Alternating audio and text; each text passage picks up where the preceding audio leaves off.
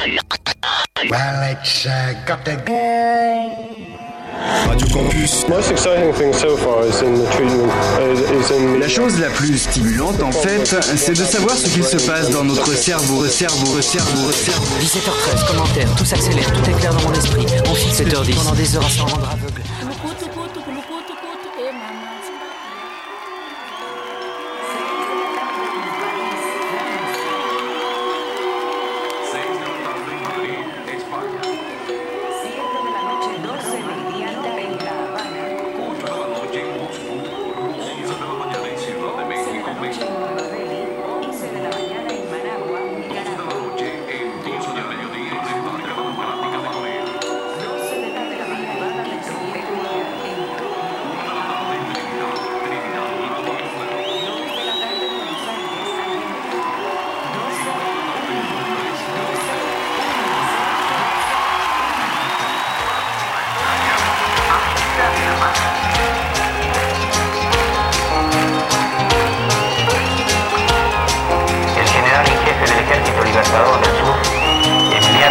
1965, la guerre du Vietnam bat son plein. L'Amérique a envoyé ses GIs au sud. Contestation rime avec répression. Contestation, répression. Le cortège est protégé par cinq véhicules blindés et un hélicoptère.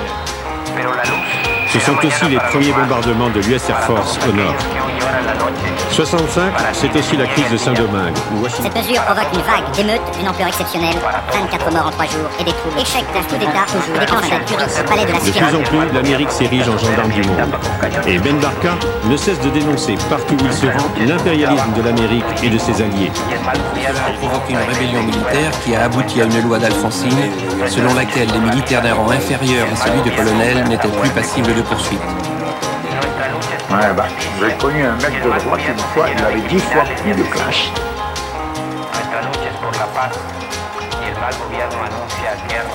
Washington est en feu. Les Noirs descendent dans la rue, plus de 500 magasins ravagés, des quartiers entiers incendiés. Bilan, 7 morts, 1200 blessés. Bonsoir à vous, merci d'être à l'écoute d'Abattoir Rompu. Si vous nous faites l'amitié de nous écouter sur Radio Campus Orléans ou Radio Campus Tours, ce mardi, deuxième mardi du mois, nous aurions dû accueillir les amis du monde diplomatique d'Orléans pour parler du diplôme de décembre. Vous le savez, tous les deuxièmes mardis chaque mois, nous les accueillons. Mais il y a un contretemps. Les amis du monde diplomatique seront là finalement mardi prochain. Et pour ce mardi, pour ce mardi, Steven qui devait être en repos, qui rêvait d'être au lit et regarder la télé, c'est ça? Attends, attends, je t'entends pas. Vas-y. Est-ce que tu m'entends?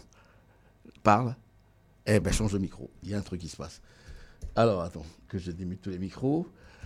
Euh, Celui-ci, vas-y, dis-moi. Est-ce qu'on t'entend même pas? Bon, on va, chercher euh, Erwan. hein, et puis voilà, hein, on, va faire ça.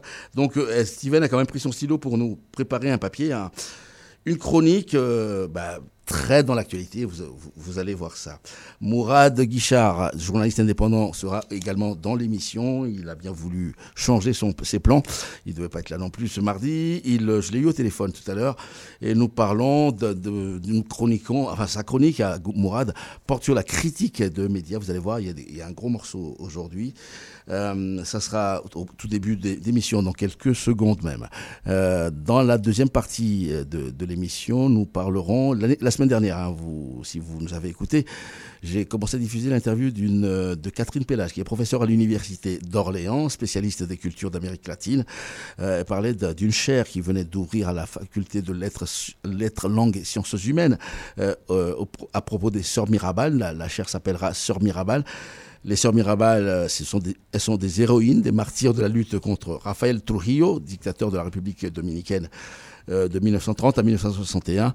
Ces sœurs ont été assassinées le 25 novembre 1960. Cette date est devenue emblématique parce qu'après euh, la décision des Nations Unies de- d'en faire euh, la journée internationale pour l'élimination des violences faites aux femmes. Catherine Pellage nous racontera leur vie dans cette émission. Je retente, euh, puisque le technicien-chef est avec moi, je retente. euh, bonsoir, Steven.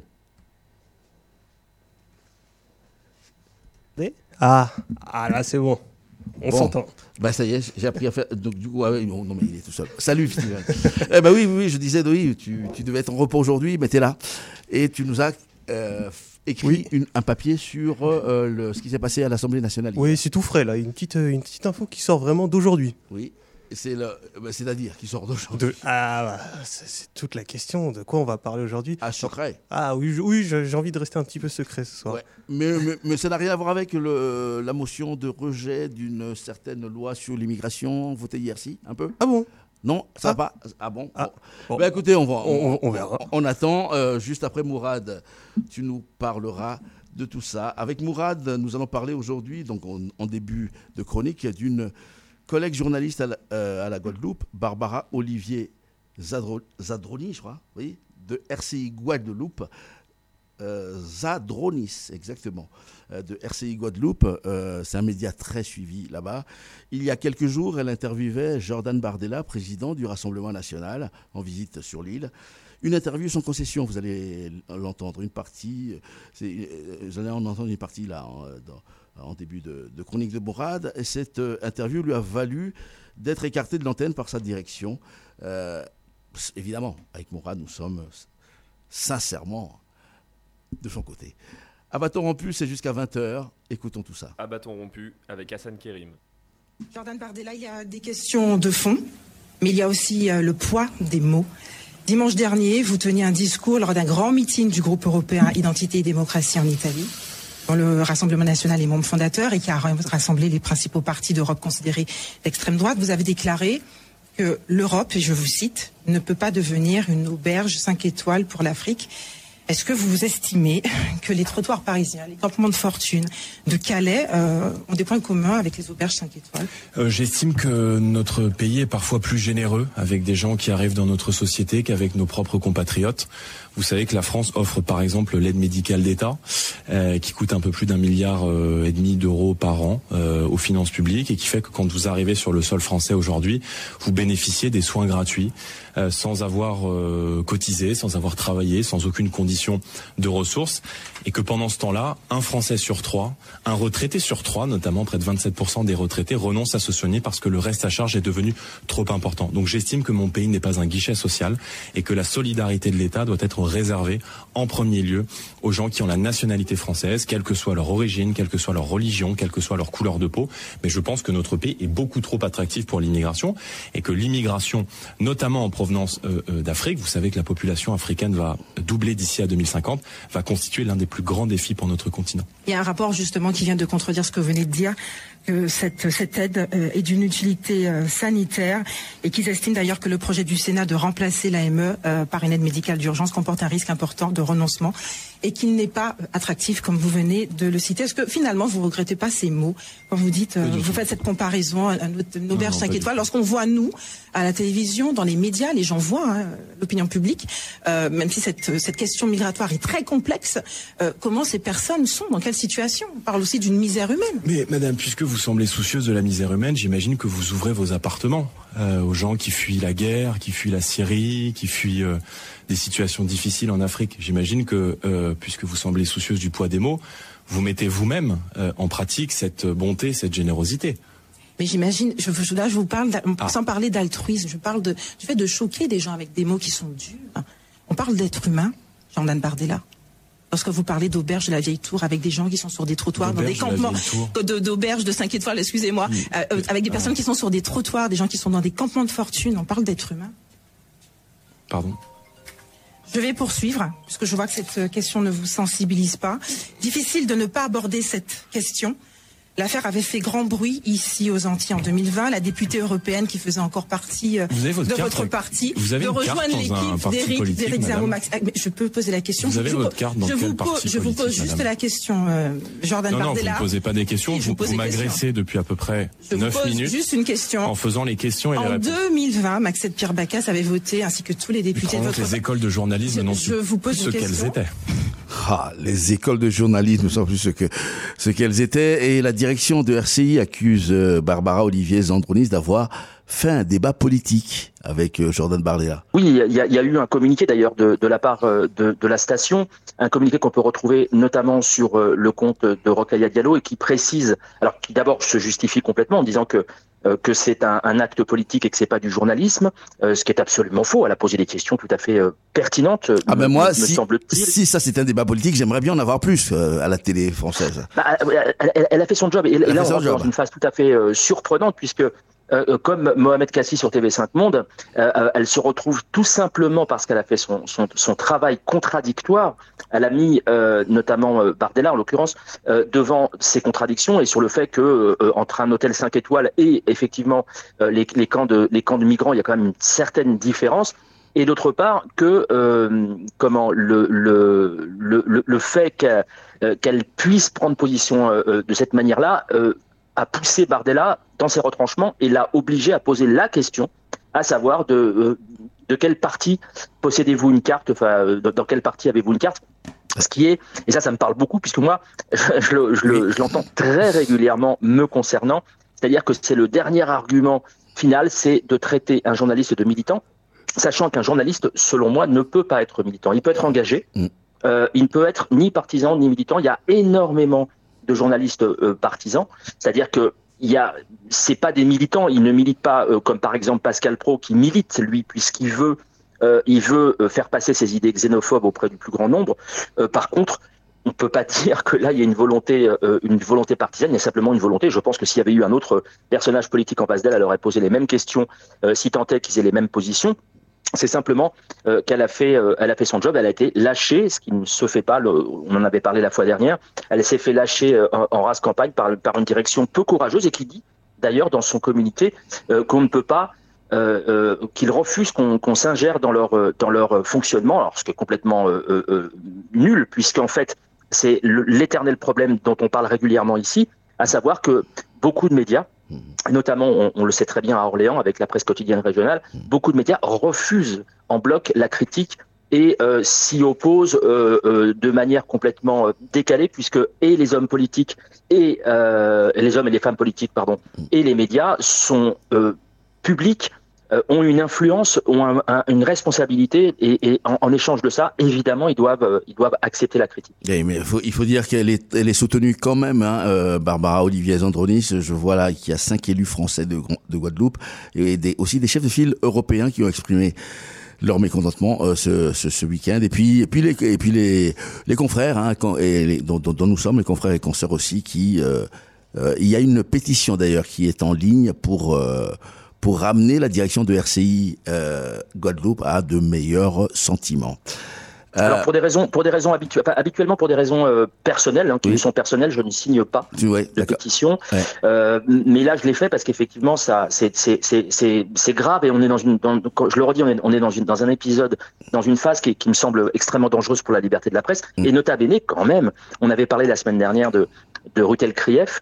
Euh, là, personne, aucun ténor politique. Euh, le, là, là, là euh, tu parlais de tu parlais d'un courrier qui a été fait par des députés. Je rappelle que ce sont quand même des députés de gauche uniquement. Absolument, euh, faut le dire. Et, et, que et que toutes les grandes voix qui se sont élevées euh, pour soutenir euh, de Mordicus Rutel-Krief, là, on ne les entend pas mm. comme on ne les avait pas entendus pour Mohamed Kassi.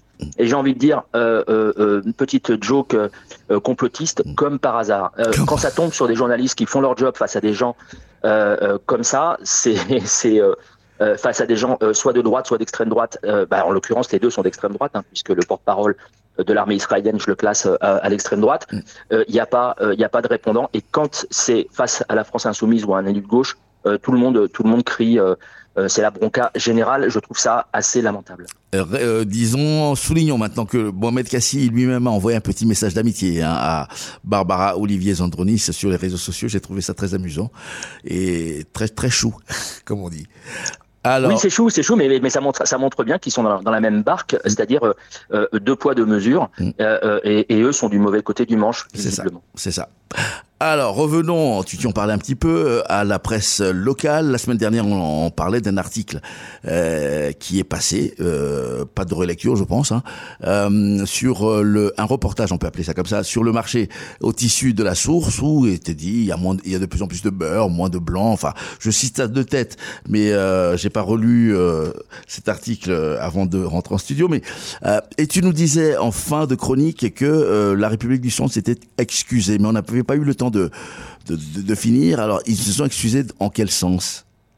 Alors ils se sont, euh, ils ont présenté des excuses. Alors à la fois, ils l'ont fait sur le site internet. Alors je, je, je, le dis parce que la forme est importante. Oui. Ils l'ont fait sur le site internet en quelques lignes, en 4-5 lignes. Euh, et ils l'ont fait en haut de l'article qui est payant, de l'article sur euh, ce fameux marché. Alors, c'est-à-dire que personne, personne n'ira voir, puisqu'en fait, c'est un papier qui est déjà passé. Euh, vous, bah, c'est pas le papier du siècle, on va pas retourner le lire. Donc, il est perdu dans, dans les dizaines. Moi-même, j'ai eu du mal à le, à le retrouver. Il est perdu dans des dizaines de papiers, il est complètement écrasé, et ces quelques lignes, donc personne ne verra jamais euh, ces quelques lignes-là disent, euh, quand euh, ils présentent leurs excuses en disant euh, ceux qui ont été choqués, bah, c'est pas que il n'y a pas ceux qui ont été choqués et ceux qui n'ont pas été choqués, c'est choquant en soi, Mm. euh, euh, puisque je, je le rappelle notamment, euh, ils parlent de pickpocket euh, présent sur le marché, ils disent que c'est le marché le plus sale euh, de, de, de- du département, du département, sans avoir fait la moindre vérification, bien évidemment, et euh, ils disent notamment que face à des livres traitant du Coran, euh, de manière étonnante et opposée, il y a aussi euh, des lingeries féminines, comme si les femmes musulmanes ne, met- ne mettaient pas de lingerie. Ça n'a absolument aucun sens, c'est complètement stupide. Mais euh, là où c'est encore plus grave, c'est que dans leurs excuses, et c'est souvent comme ça d'ailleurs, les, les rares fois où ils présentent leurs excuses, c'est encore pire, euh, c'est qu'ils parlent d'une erreur. Ce n'est pas une erreur, c'est tout simplement une faute professionnelle. C'est une faute gravissime et jamais la direction de la République du Centre n'aurait dû, euh, n'aurait dû euh, euh, laisser passer ça. Et À bâton rompu, sur Radio Campus Orléans et Radio Campus Tours, tous les mardis de 19h à 20h.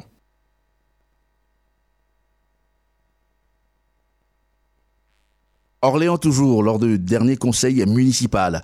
Euh, on parlait de budget. Alors, mais euh, est arrivé sur euh, dans les discussions une euh, comment dire euh, quelque chose sur la- gestion des déchets. Voilà. Et euh, Madame Parer, Corinne Parer, elle est adjointe à la ville d'Orléans, euh, a pris la parole pour dire ceci. Écoutez. C'est dire que la ville d'Orléans est, sale. Et là, moi, pour, euh, pour ce qui me concerne, j'ai deux quartiers, je dirais populaires, sans, sans stigmatiser, qui accueillent une population euh, multiculturelle avec des, j'allais dire, des, des façons de traiter le, comment dire, euh, j'ai rendu visite à un, responsable d'un kebab avec lequel nous avons des soucis depuis quelque temps de déchets, alors papier, etc. Parce que là, là, le suremballage euh, génère euh, beaucoup de, euh, comment dire, de, choses qui volent à l'air. C'est vrai que là, on a une question culturelle différente parce que ce monsieur reconnaissait l'état de fait, mais n'avait pas conscience, parce qu'il est issu d'une culture différente de la nôtre, que le fait de jeter, il ne se rendait pas compte qu'il il attirait les nuisibles et engendrait d'autres choses. Alors, je ne pense pas qu'il y ait un enjeu culturel, mais qu'il est, est parce que dans certains quartiers on aurait des différences de culture, on a des différences d'appréhender euh, le fait que euh, on gérerait euh, plus ou moins bien ces déchets. Euh, donc mettre en place des systèmes qui permettent d'expliquer comment on peut éviter d'avoir un certain nombre de, de nuisibles qui viennent, euh, mais de là à expliquer qu'il y aurait des différences de culture entre nous qui feraient que certains n'auraient pas de bonnes pratiques alors que nous aurions nous de très bonnes pratiques. Je pense que c'est quelque chose qui est en tout cas un terrain glissant sur lequel je ne vous encourage pas à aller. Euh, et je connais euh, également, Madame Parer, euh, tel ou tel bar, euh, notamment en centre-ville, dont la gestion des déchets n'est pas nécessairement exemplaire. mise au point nécessaire et à saluer euh, de Jean-Philippe Grand, conseiller municipal Orléans solidaire et écologique, et le maire lui-même, euh, Serge Grouard, qui a pris la parole Ah, c'est c'est sur un la fin. exploit. C'est- Elle, oui, a réussi un, elle a réussi un exploit. C'est- C'est assez extraordinaire. Alors, comment dire Euh, Comment dire Comment dire Comment dire Je reprends ces, ces mots hein, euh, qui reviennent euh, de manière lancinante. Euh, comment dire bah, C'est du, c'est du racisme, tout simplement. Alors là, pff, elle est bonne pour, pour aller faire des reportages sur le, sur le marché du tissu. Euh, c'est c'est tout simplement, c'est gravissime. Alors merci effectivement à Jean-Philippe Grand et à Serge Gouard d'avoir d'avoir euh, euh, temporiser un peu tout ça parce que là, elle, part, elle, partait sur quelque chose et, le fameux comment dire en fait euh, trahit le, le, selon moi, hein, j'ai vu la scène, mm-hmm. trahit le fait qu'elle est en train de, elle est en train de se rendre compte qu'elle part sur effectivement, comme dit Jean-Philippe, un terrain excessivement glissant puisque ce serait en fonction des origines, en fonction des origines présumées, présumées, que il y aurait une, une espèce de, de foutage complet de l'environnement et des questions de, de, de, déchets, alors que il se trouve que euh, euh, mon épouse, le midi, de manière assez récurrente, euh, fait la chasse aux, déchets en, se, en, se, baladant sur les quais de Loire. Et, sur les quais de Loire, il n'y a pas de kebab. Et je vous assure que elle retrouve des, des, des, ustensiles en plastique, des ficelles de sac, enfin, toute une série, des masques. Enfin, il y a toute une série de choses euh, qui n'ont euh, visiblement pas été euh, déposés là par les gens de la rue des Carmes. Mais bon, la rue des Carmes, hein, c'est notre barbesse locale, et donc les raccourcis sont, sont assez, assez faciles à, à, enfourcher. Et là, elle a vraiment, vraiment réussi, réussi un, un, un exploit. C'est, je lis très tranquillement, c'est c'est vraiment du racisme puisque en fonction de l'origine, euh, on, on, on, accroche des mots MAUX, en l'occurrence celui de la pollution, et je trouve ça, euh, je trouve ça excessivement grave. Et je, je trouve que pour le coup, l'opposition a été euh, plutôt sympa mmh. parce que ça mériterait, ça mériterait une riposte à mon avis bien plus, bien plus importante. Mais enfin, en tout cas, ils ont, ils ont, ils ont répondu et souligné le côté, le côté nocif de ce genre de, de déclaration. Une dernière petite chose, euh, Mourad, avant de te, de te quitter. Je voulais, je voulais ton avis sur ce qui se passe euh, à Paris pour euh, euh, Zineb El Razaoui. on va rappeler qui elle est. Elle a eu le prix.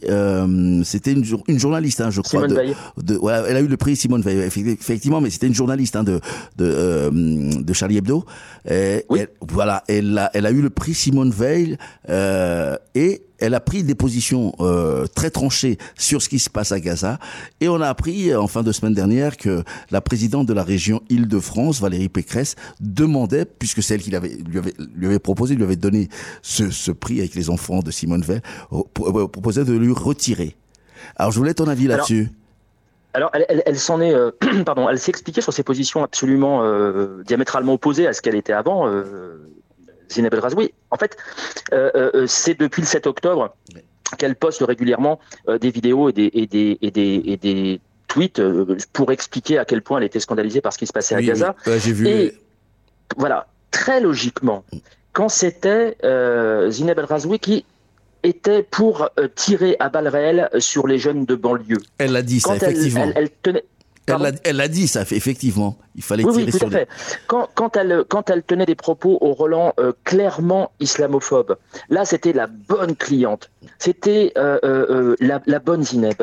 Donc elle méritait un prix. Mais à partir du moment où, et, et, là je reviens sur le deux poids deux mesures, à partir du moment où elle proposition, alors qu'on en est à des, mais des milliers d'enfants qui ont été, qui ont été assassinés, amputés, blessés pour, pour la vie, pour la vie. Enfin, je veux dire les, les blessures qu'on reçoit à 5-6 ans euh, par des bombes euh, laisse évidemment des traces, des traces euh, indélébiles. à partir du moment où elle prend position pour les enfants et, les populations civiles de Gaza, et eh ben là c'est plus la bonne Zineb. Et donc on lui retire son hochet. Je signale qu'avant de se faire retirer son hochet, elle a elle-même écrit à Valérie Pécresse pour lui dire qu'elle rendait mmh.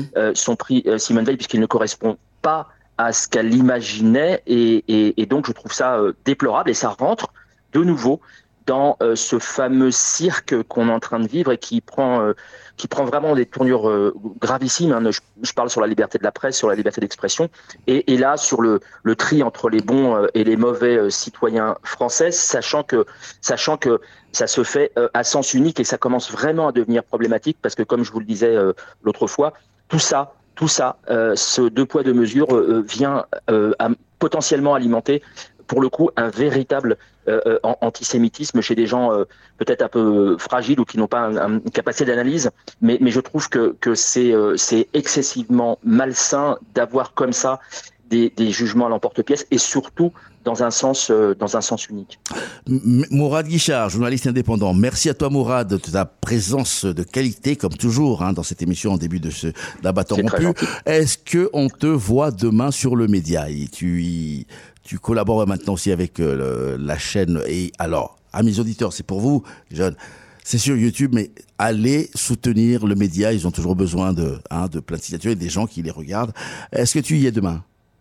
Oui, j'y suis demain à, 18, à partir de 18h30. Euh, et donc, je j'animerai une chronique cette fois-ci sur. Euh, bah, on en a un peu parlé tout à l'heure. C'est amusant parce que l'actualité rattrape.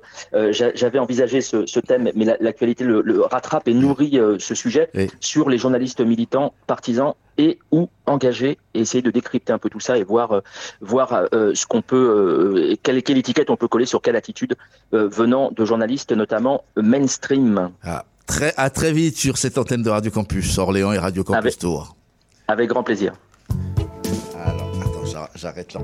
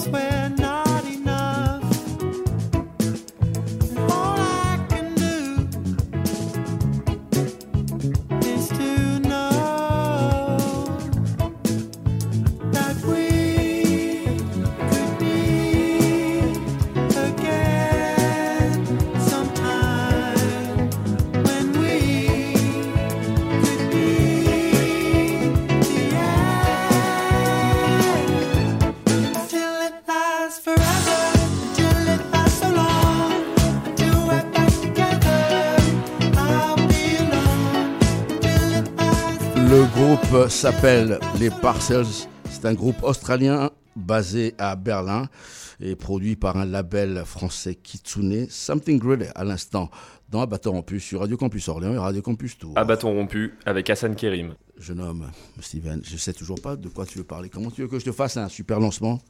Euh, euh, Je sais pas, on peut, par... on peut peut-être faire un petit rappel de ce qui s'est passé lundi?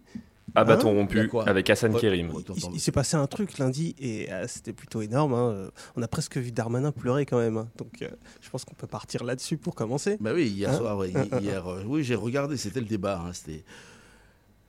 C'était très chiant au début et puis très vite, avec le discours de la motion de rejet, je me suis dit, il y a quelque chose qui se passe.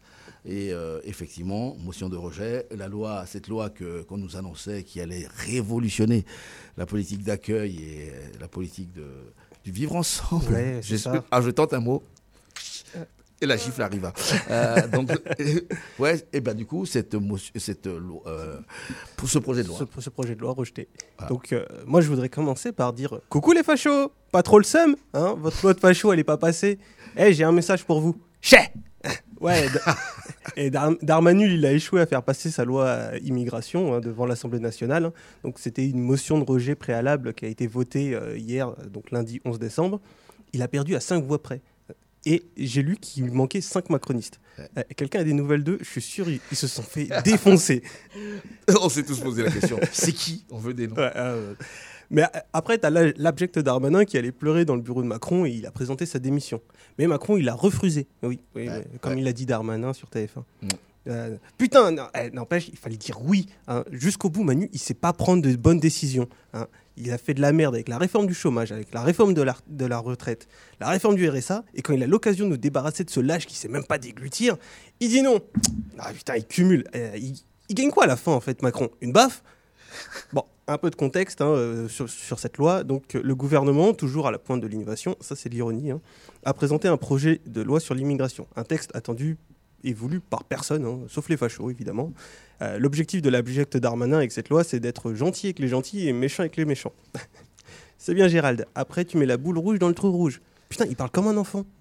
Sans déconner, c'est un gamin. Et en plus, maintenant, il boude. Il a déclaré On ne me donne pas les moyens de lutter contre la violence étrangère. Bah voilà, voilà. Euh, il n'a pas eu ce qu'il voulait, il pourra pas s'attaquer à plus d'Arabes. Hein. Vous êtes content? Non, mais franchement, vous n'avez pas l'esprit de Noël, c'est franchement honteux. Maintenant, Darmanu, il, avait, il, appelle les députés à reprendre ses esprits républicains. Bon, spoiler alerte, ça veut rien dire. Euh, ça, c'est leur truc, la République. Euh, moi, le matin, je me lave avec le savon républicain. Ça me permet de rester raciste et débile de façon républicaine. Le savon républicain. Faire de la merde, toujours républicaine. Par Macron. Bon, blague à part, derrière ce terme vide de sens, c'est de dire que le vote de rejet de l'Assemblée nationale, hein, qui est l'institution supposée représenter le peuple, hein, je le rappelle, a mal voté contre un texte critiqué par toutes les oppositions.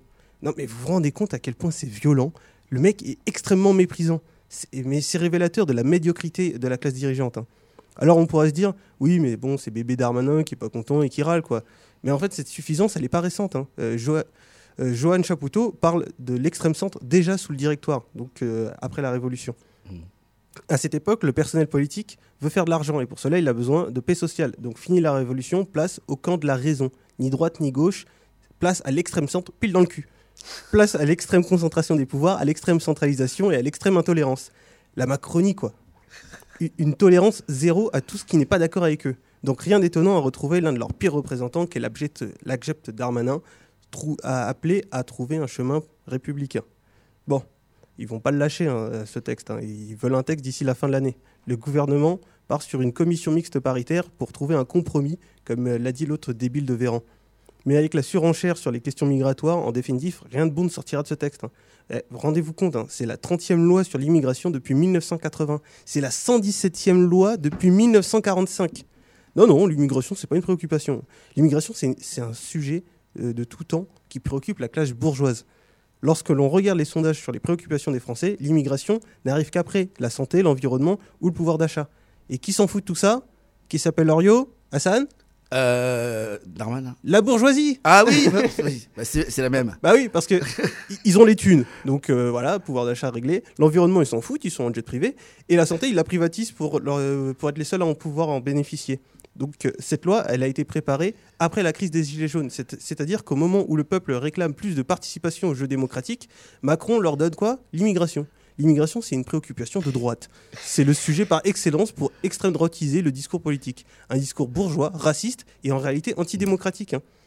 Les mouvements d'ultra-droite, comme ils aiment les appeler, qui sont en, réalité des mouvements d'extrême droite, hein, pullulent en ce moment à Lyon ou à Paris plus récemment. Leur discours est profondément idéologique. Ils jouent sur la peur de l'autre en se basant sur aucun fait. Et on a encore un parfait exemple avec la bataille médiatique de Crépole. Et c'est comme ça qu'on voit fleurir des théories comme celle du grand remplacement ou des francocides programmés.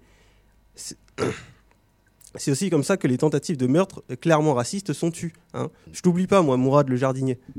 Donc non, les fachos euh, n'ont pas fini avec cette réforme. On ne peut malheureusement pas se satisfaire de cette victoire sur le gouvernement. Il ne, faut rien attendre de la commission mixte paritaire censée trouver un compromis. Le compromis sera nécessairement de droite. Pour être plus optimiste, je voudrais finir sur quelques chiffres.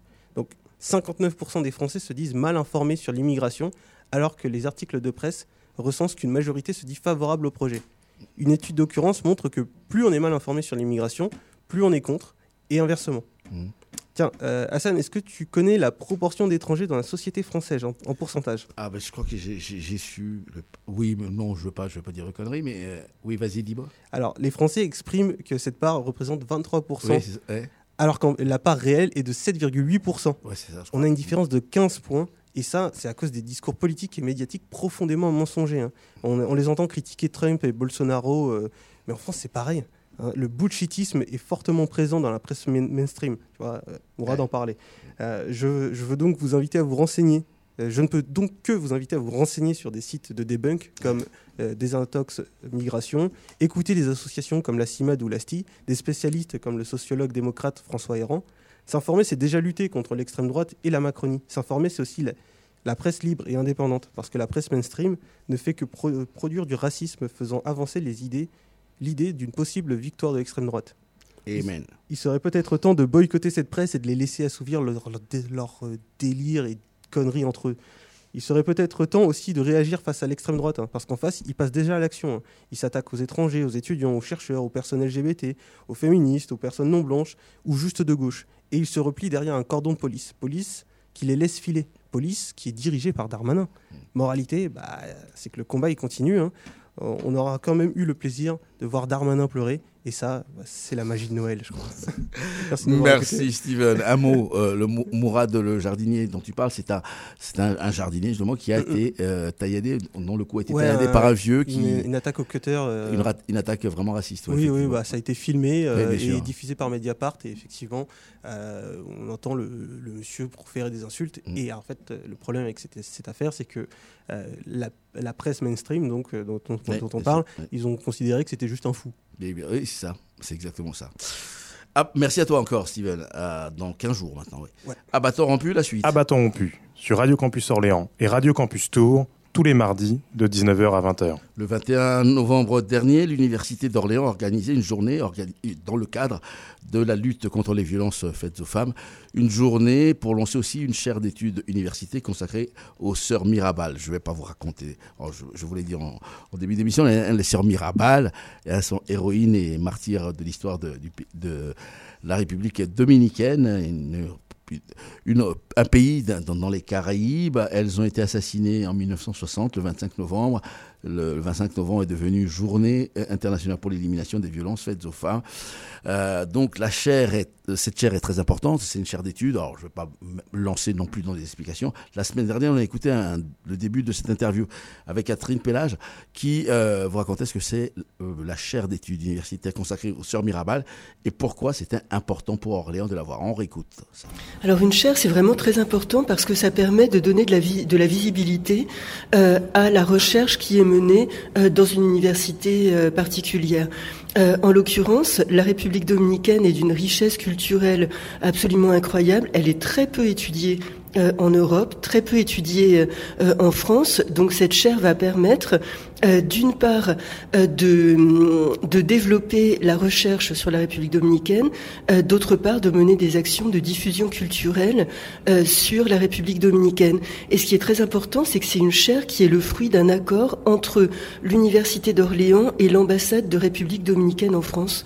Donc il y a vraiment un côté institutionnel et une volonté politique, aussi bien de la part de l'université que de, bah, de la République dominicaine, de développer depuis Orléans Euh, la recherche, la culture sur la République dominicaine et les échanges euh, aussi universitaires entre nos deux pays. Je disais, hein, vous êtes une spécialiste euh, de, l'histoire, et notamment culturelle de ce pays, la République dominicaine, et cette chaire, elle va vous donner quoi en plus?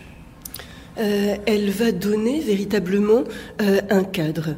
Euh, autrement dit, ça fait dix ans hein, maintenant que je travaille à Orléans sur la littérature, la culture de République dominicaine, de façon individuelle.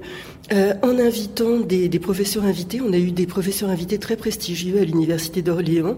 en 2015, Basilio Elial, qui est universitaire, mais qui est aussi prix national de poésie et médiateur culturel. Et puis en 2020, on a invité Jayan Dourach, euh, qui, euh, donc, qui est universitaire, écrivain de renom et qui est maintenant euh, l'un des bras droits de la ministre de la Culture en République dominicaine. Donc ça faisait depuis dix ans qu'il y avait des, des, travaux qui étaient menés au sein de, de l'université d'Orléans, mais de façon individuelle, ponctuelle. Et l'idée, c'était vraiment de donner plus de visibilité, de donner un cadre à ces, ces recherches, cette diffusion culturelle. Cette chaire est dénommée euh, Sœur Mirabal. Ces femmes, euh, trois sœurs, hein, on racontera l'histoire, dont le martyr euh, a amené l'ONU à décider que le, les, tous les 25 novembre serait la journée internationale de lutte contre les, violences faites aux femmes. Ces femmes, qui sont-elles? Voilà, ce sont des femmes qui sont absolument remarquables. Ce sont trois sœurs qui ont grandi toutes les trois pendant la dictature de Rafael Leonidas Trujillo, qui a gouverné le pays de, fin, de, République dominicaine dans des conditions absolument épouvantables entre 1930 et 1961. C'était une dictature vraiment atroce, marquée par des massacres d'opposants, par une corruption absolument terrible. Et donc les sœurs Mirabal sont, nées et ont grandi dans ce contexte-là, euh, en ayant très vite euh, conscience de l'injustice du, régime dans lequel elles vivaient, et malgré le danger, malgré la répression, elles se sont engagées dans la résistance euh, à Trujillo. Elles étaient alors il y a quatre sœurs Mirabal, mais trois ont été assassinées le 25 novembre 1960, Minerva, Maria Teresa et Patria. Et la dernière euh, sœur, Adela, qui n'a pas été assassinée euh, en même temps parce qu'elle était beaucoup moins engagée euh, politiquement, a consacré sa vie à entretenir la mémoire de ses trois sœurs. Alors, Minerva, une des sœurs, a été poursuivie, et c'est peut-être la, raison de, leur assassinat, par les assiduités, du dictateur Trujillo. alors cette fille, cette fille, cette femme, elle était en même temps artiste, engagée politiquement. Euh, c'est une femme absolument euh, remarquable et très en avance sur son temps. Euh, c'est-à-dire qu'on a des écrits de Minerva, en particulier des lettres qu'elle adressait à Manolo Tavares, son fiancé puis son mari, où elle explique aussi sa vision de des femmes, l'idée qu'elle avait que les femmes devaient s'engager dans la société, devaient faire des études, devaient travailler. Et euh, c'était une femme qui avait une curiosité intellectuelle, euh, culturelle remarquable. Euh, elle adorait la poésie latino-américaine, la littérature latino-américaine. D'après les témoignages qu'on a, elle adorait déclamer. Des, des, poèmes et elle avait une volonté farouche de d'étudier. Elle voulait être avocate. Euh, et, c'est ce qu'elle a fait. C'était compliqué à, la période euh, euh, où elle vivait, mais elle a intégré l'université. Elle a fait des études absolument brillantes d'avocate. en 1957, elle a obtenu son diplôme d'avocate, mais à peine son diplôme reçu, elle a également reçu la nouvelle selon laquelle le régime lui interdisait formellement euh, d'exercer le métier d'avocate. Donc elle n'a jamais pu travailler en tant qu'avocate. Donc c'est vraiment une femme en avance sur son temps et qui euh, constamment a été bloquée par euh, le régime dans lequel elle vivait. La raison principale, on, le redit, c'est qu'elle refusait les avances euh, du dictateur Trujillo. À l'époque, en plus, ça se faisait pas. Dans un pays euh, avec un dictateur, on ne refusait pas les avances de, l'homme politique que, pouvait représenter Trujillo. Mais oui, tout à fait. C'est-à-dire que Trujillo considérait vraiment qu'il était, alors le père hein, de, la patrie dominicaine, euh, le hum, tout-puissant, le, chef avec un C majuscule. D'ailleurs, on l'appelait El Jefe avec un, J majuscule en espagnol. Et il considérait aussi euh, que toutes les femmes dominicaines qui lui plaisaient étaient à sa disposition. Et donc, aussi incroyable que ça puisse paraître, il avait des hommes de main à sa disposition qui organisaient pour lui des balles qui avaient lieu généralement euh, pour attirer dans ses filets euh, une jeune fille, une jeune femme qui lui plaisait. Et c'est ce qui est arrivé à Minerva. Autrement dit, un bal a été organisé euh, où Minerva était vraiment l'invité euh, d'honneur euh, pour succomber aux avances de Trujillo. Et donc Minerva est arrivée au bal, c'était en 1949. Les invitations au bal étaient des convocations. Hein. C'est-à-dire qu'elle a reçu une invitation au bal. Elle en avait déjà reçu une précédemment. Elle avait fourni un certificat médical pour dire qu'elle n'était pas en forme, qu'elle ne pourrait pas y aller.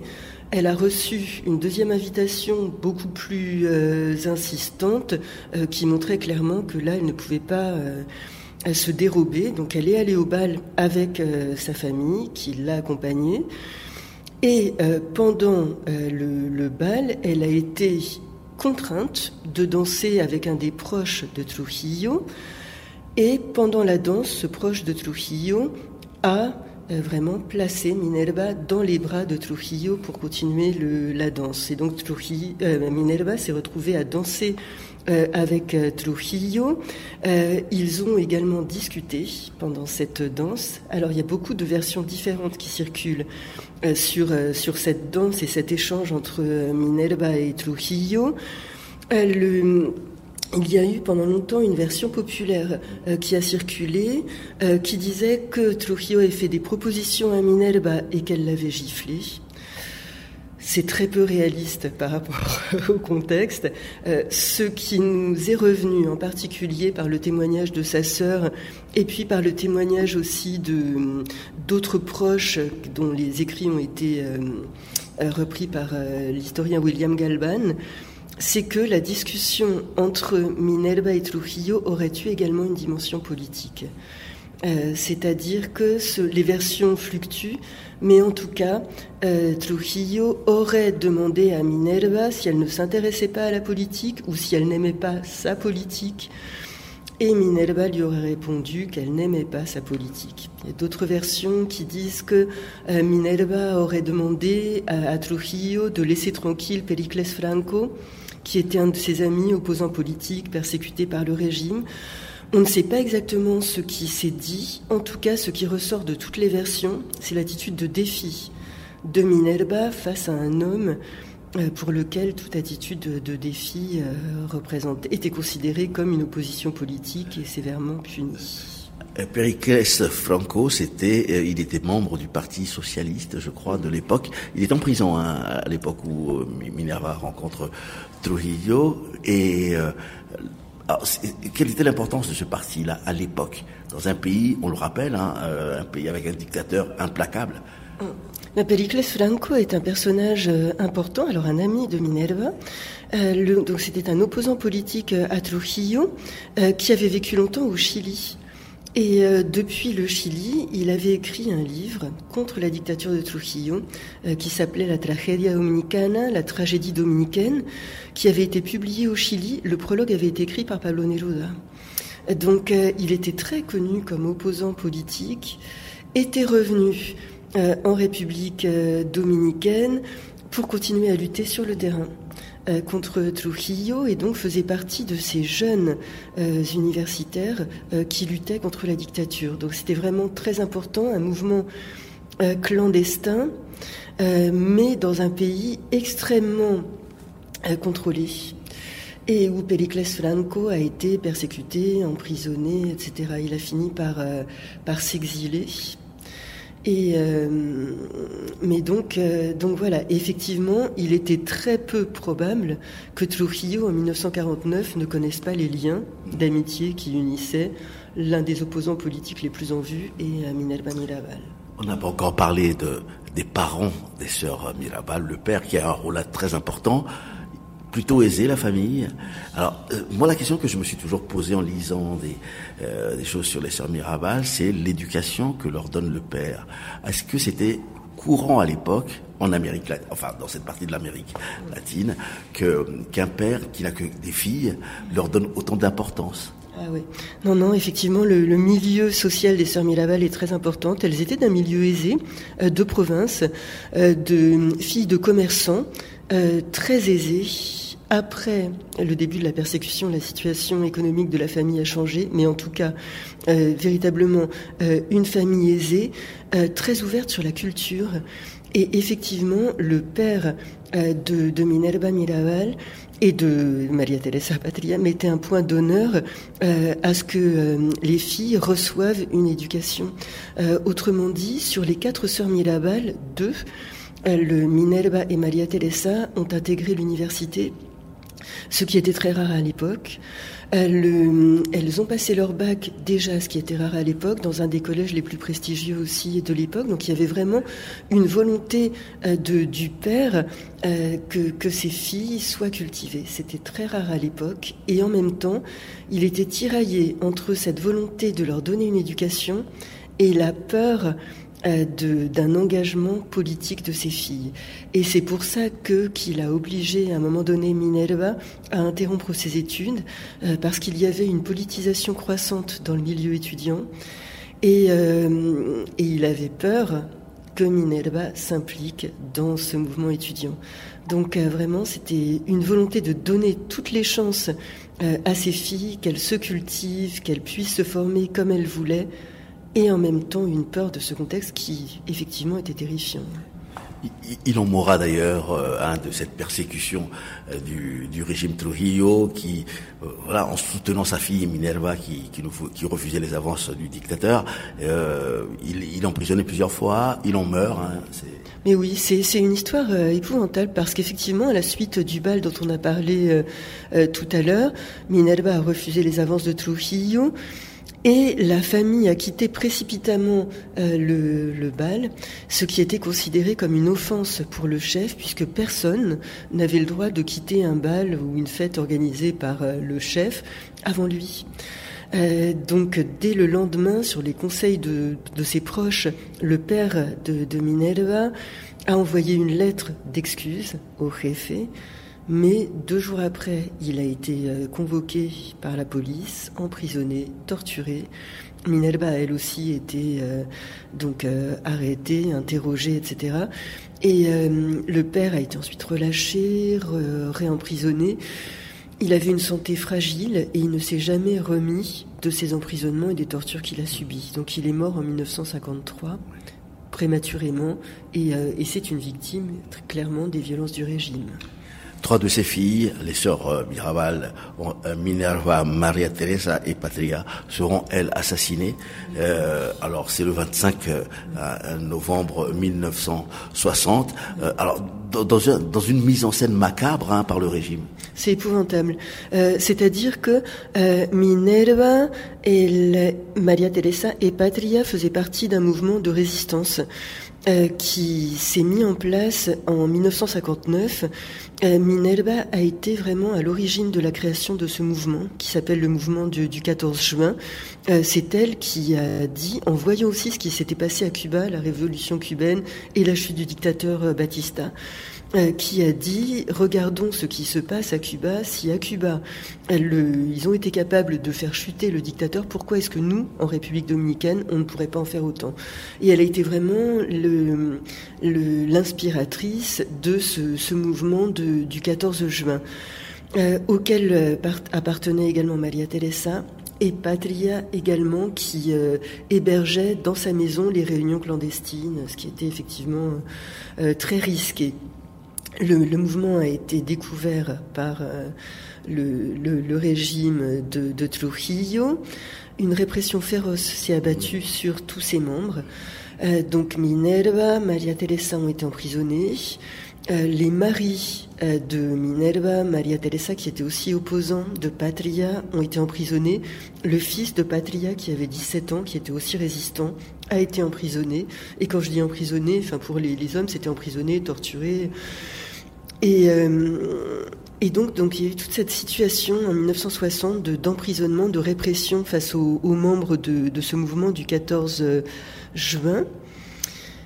Et euh, les Minerva, Maria Teresa et les autres femmes du mouvement ont été libérées en 1960.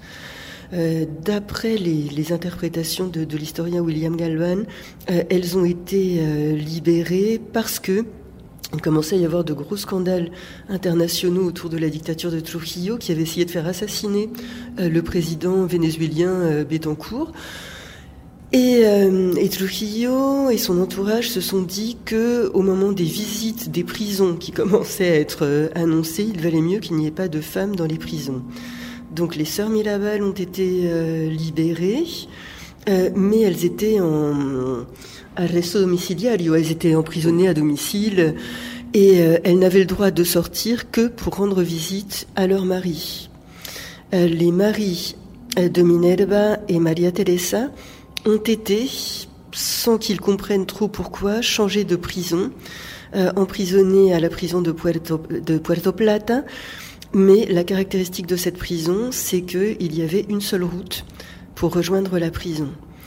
Et donc, le 25 novembre 1960, quand Minerva, Maria Teresa, accompagnée de leur sœur euh, Patria et du chauffeur, Rufino de la Cruz, euh, sont allés rendre visite à Manolo Tavares et Leandro Guzman. au retour, leur voiture a été interceptée. Les sœurs Mirabal et le chauffeur ont été assassinés mais euh, les corps ont été replacés dans la voiture, jetés dans un précipice pour faire croire à un accident de voiture. Tant et si bien que le lendemain, dans la presse nationale, euh, le gros titre était euh, Trois mères de famille et un chauffeur meurt dans un accident de voiture. Mais cette pratique des, des accidents de voiture pour les opposants politiques était extrêmement avait été extrêmement euh, pratiqué par euh, Trujillo. Personne, bien évidemment, n'a cru à cet accident de voiture. Et effectivement, l'assassinat et cette, euh, comme, vous disiez, cette macabre mise en scène ont été véritablement un, sujet d'indignation populaire et ont précipité le, la chute de la dictature. Oui, absolument. Hein, ça, euh, le scandale a été tout, a été assez immédiat d'ailleurs. Hein, euh, aussi loin que je, je lise la, la, presse que j'ai pu lire de l'époque, euh, le scandale a été immense, assez vite, très, très très vite. On les appelle également les sœurs mariposas, hein, papillons. C'est pourquoi? Alors, les, les, les papillons, c'est leur nom de code euh, dans la clandestinité. Euh, et ben je, pense que oui, ce, nom qui avait été choisi reflétait aussi, je pense, leur, grâce et leur liberté, leur désir de liberté. Et les Nations Unies décident de, de, de, de mettre euh, comme symbole de cette journée là du 25 novembre euh, à travers le monde, c'est la journée de lutte contre les violences faites aux femmes. Euh, vous avez suivi à peu près les, les débats avant que. Oui. Alors comment ça s'est passé? Alors c'est très intéressant parce que c'est un, un sujet sur lequel j'ai eu du mal à avoir des informations. Et euh, parce que dans les documents que je consultais, euh, on passait finalement de l'assassinat des sœurs Mirabal à 1999, quand l'ONU déclare que le 25 novembre sera en leur honneur la journée internationale contre les violences faites aux femmes. Et en même temps, je me disais, comment est-on passé de l'histoire nationale de la République dominicaine à l'ONU? Et euh, en, en, menant des, recherches, en, dialoguant avec des, euh, des, acteurs culturels en République dominicaine et aux États-Unis, j'ai pu reconstituer finalement le, le, la, trajectoire. Euh, donc, euh, l'assassinat des sœurs Mirabal a eu un très fort impact, comme on le disait, en République dominicaine immédiatement, hein, et a été célébré en République dominicaine tous les ans à partir de 1961. Euh, Mais c'est en 1981 que lors d'un congrès euh, féministe en Colombie, le, la délégation dominicaine, et en particulier Angela Hernandez, euh, qui était euh, donc euh, très active dans le, la, la, reconnaissance des femmes en République dominicaine, qui est maintenant une romancière très connue en République dominicaine et qui travaille en lien étroit aussi avec la ministre de la, de la Culture actuellement. C'est elle qui, en 1981, à ce grand rassemblement où il y avait 200 féministes de toute l'Amérique latine qui étaient réunies, et que tout ce groupe réfléchissait à créer une journée contre les violences faites aux femmes. Euh, c'est elle qui, euh, qui, a parlé des sœurs Mirabal, qui a ému l'Assemblée en racontant euh, l'histoire des sœurs Mirabal. Et donc, en 1981, à partir de 1981, dans un certain nombre de pays d'Amérique latine, le 25 novembre a commencé à être marqué comme journée internationale contre les violences faites aux femmes. Et donc cette pratique s'est diffusée.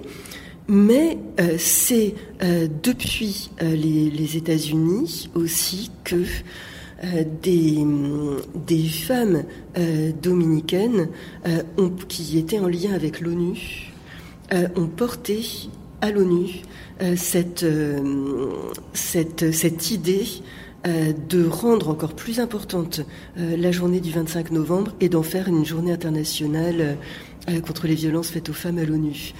Et ce qui est très intéressant et, euh, dans, tout ça, c'est que j'avais entendu dire, quand j'étais en République dominicaine, que euh, la mère euh, de la célèbre romancière Julia Alvarez, qui vit aux États-Unis, qui, écrit en anglais, avait eu un rôle important dans cette décision. Et, donc j'ai contacté Julia Albades et j'ai eu la chance qu'elle me réponde. Elle m'a effectivement confirmé que sa mère avait joué un rôle très important. Elle travaillait en lien euh, avec euh, l'ONU et elle m'a envoyé encore tout à l'heure, j'ai pas eu le temps de, encore de, bien observer tous les documents, donc je vous en reparlerai à tête reposée, mais euh, elle me citait aussi le nom d'une autre femme à l'ONU qui s'était faite aussi le relais de, des Sœurs Mirabal. Donc il y a eu vraiment toute une chaîne de, de, solidarité de la République dominicaine à la Colombie avec le Congrès féministe, de la Colombie vers les États-Unis. Euh, pour arriver à l'ONU. Donc c'est vraiment une, euh, une belle, euh, un beau cheminement de reconnaissance pour ces héroïnes dominicaines. Parfait. Passionnant. À retrouver hein, sur le podcast d'Abattant Rompu, évidemment, à partir de demain. Merci d'avoir été à l'écoute d'Abattant Rompu pour cette semaine. nous allons nous quitter en musique avec un, des chanteurs qui m'a le plus impressionné cette année, en, tout cas, vous allez voir, euh, c'est du reggae, c'est un chanteur anglais. Il s'appelle Joe York, il vient de Bristol, et son album, c'est en boucle chez moi. Voici Joe York pour finir à bâton en plus ce soir.